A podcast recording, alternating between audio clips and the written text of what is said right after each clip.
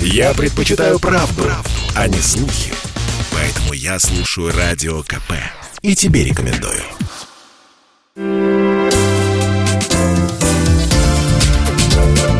Вторая Родина.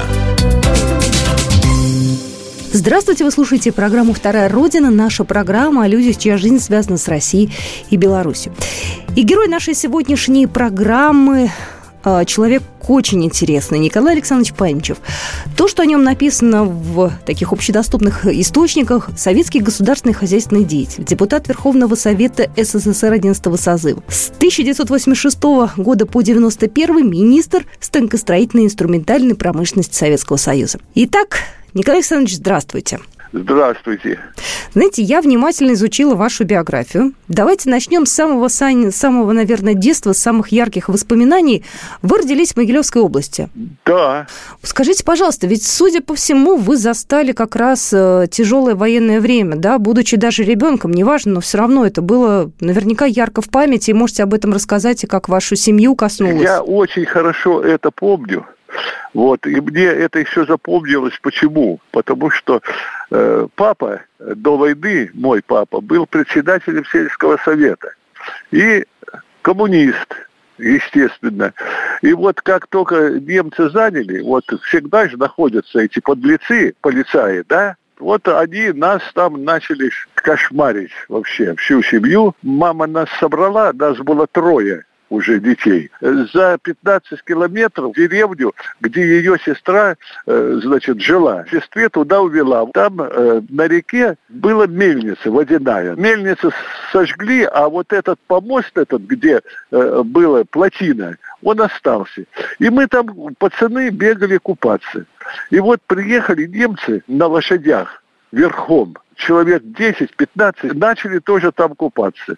Ну, мы там вылезли вот так вот, э, оделись, ну, глазели. Меня, значит, штанишки были ремнем пристегнуты, и вот этот кончик ремня висел. И вдруг, значит, подходит э, один фриц, берет за этот конец накручивает на руку и бросает меня в реку. Изверги и вообще, что они творили в Белоруссии, это просто невероятно. Расскажите про Ленинград. Как вы там оказались? Как вы действительно познакомились с женой? Потому что у вас с Ленинградом, как я понимаю, связана такая большая часть жизни. У нее тети было за моим крестным замуж. Она приезжала к нам на каникулы после войны, поскольку у нас все-таки была картошка, огурцы, и мы как-то познакомились вот так. Я почему-то мечтал поступить в институт.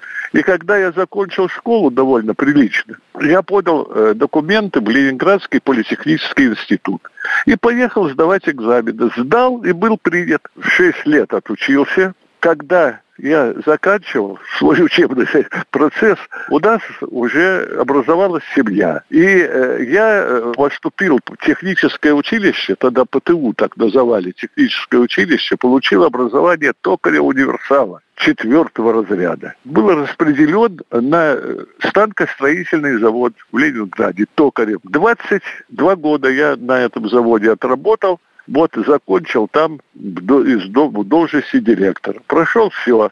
Токарь, мастер, начальник цеха. Знаете, вот я вас перебью, не, вот опять же, не в обиду, может быть, нынешним руководителям будет сказано, у нас очень часто э, люди, которые занимают достаточно высокие посты, не имеют отношения к отрасли. Ну, у нас их даже за это очень часто упрекают. В советское время все было значительно сложнее, да, вот от токаря прошли путь до министра станкостроительной инструментальной промышленности. То есть вы эту зону ответственности свою знали просто вот с самих азов. С вашей точки зрения, в Беларуси сохранились ли вот эти вот еще, может быть, советские традиции или тоже все поменялось? Вот если мы сейчас в рамках союзного государства будем говорить. В Беларуси еще кое-что осталось, как автомобильная промышленность, станкостроение мое родное – они не разрушили и не отдали в какие-то частные руки, в частные фирмы. Все государственное, и все сегодня работает. Сегодня Белоруссия выпускает станков больше, чем Россия. Хотя она в четыре раза меньше по количеству предприятий, чем это Россия. Я вам даже больше скажу. Значит, нельзя было вот так вот все как бы ликвидировать государственную и отдавать частную собственность. Особенно производственный, промышленно-производственный этот процесс.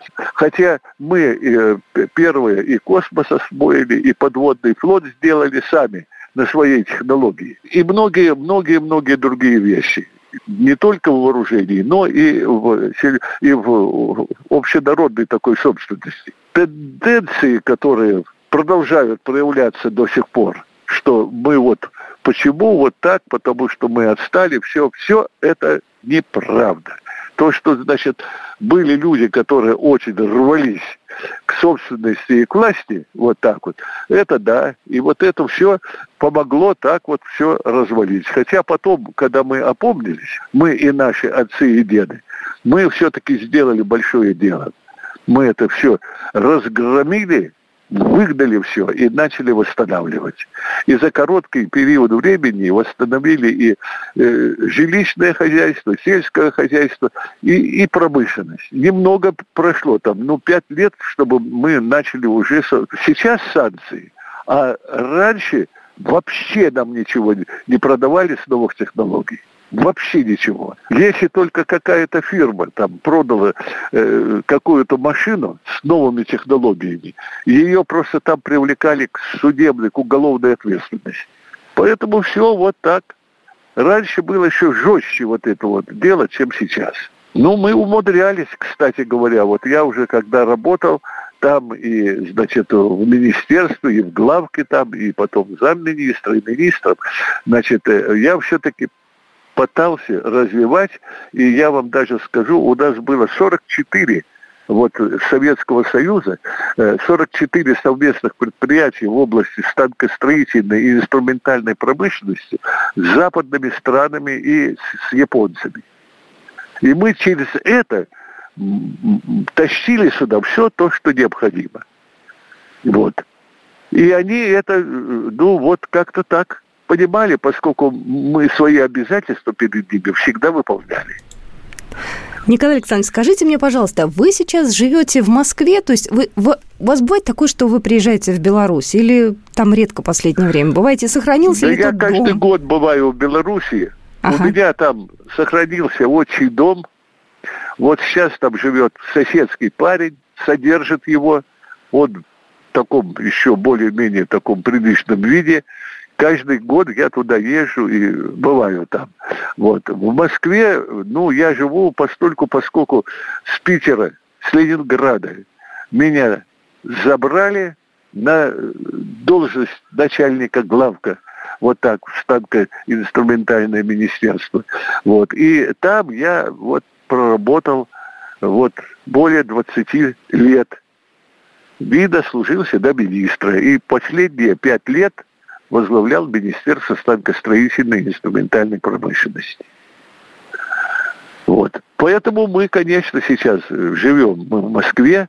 Вот э, дети наши, сестры, братья, внуки, правда, живут в Питере. Мы вообще-то каждый месяц там бываем. Мы даже там купили небольшую квартирку, чтобы никому там не мешать, когда мы приезжаем. И очень часто бываем в Питере. Даже вот сейчас мы в Москве, а уже мечтаем, как мы поедем. Сын приедет за нами на машине, заберет, и мы туда. Поживем там, поживем здесь. Вот, поскольку сейчас я уже от активной деятельности в области своей э, профессиональной работы так уже отхожу, там уже новые поколение появилось, я стараюсь не мешать. Если им надо, спросят, я подскажу. А так, ну, чего мешать? У них другие понимания, они другой уже формации люди. Вот. Они мне в сыновья годились, те, которые сегодня командуют станкостроением в ассоциации станкоинструментальной промышленности. Поэтому, вот, понимаете, значит, там пока никакого прогресса я не вижу, не наблюдаю. Ну, заводы вот тут еще, так сказать, э, что-то теплятся, звонят мне еще те, кто остался с тех времен. Вот, хотя уже руководящий состав ну, уже давно сошел, многих уже и нету. Мне уже еще только 87. Это же ничего не значит еще, да, Катя? Знаете, по голосу вам лет 65 я бы дала, не больше. Ну, э, ну, спасибо. Я так стараюсь. Веду я очень активный образ жизни. Вот э, меня покойный Владимир Иванович Долгих такой был когда-то. Помню, помню, конечно. Да, вот он возглавлял до своей кончины Московский городской совет ветеранов. Вот. Э, и он меня вот уговорил перейти туда. Вот на, и на общественных началах я возглавил комиссию по международным и межрегиональным связям между, э, Московского городского совета. А потом мы собрали советских министров и создали Совет ветеранов министров СССР и РСФСР. Вот и меня избрали председателем вот этого совета. Я еще возглавляю и вот это вот хозяйство. Так что мы еще чего-то тут делаем. Все-таки мы как-то тут пробили себе пенсию более-менее человеческую. Вот я дважды встречался с президентом.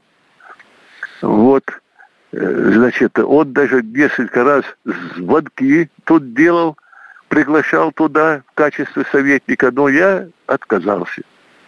Поблагодарил Владимир Владимировича, поскольку он питерский, и я питерский. Спасибо вам огромное. До свидания. Спасибо. До свидания. Программа произведена по заказу телерадиовещательной организации Союзного государства. Вторая Родина.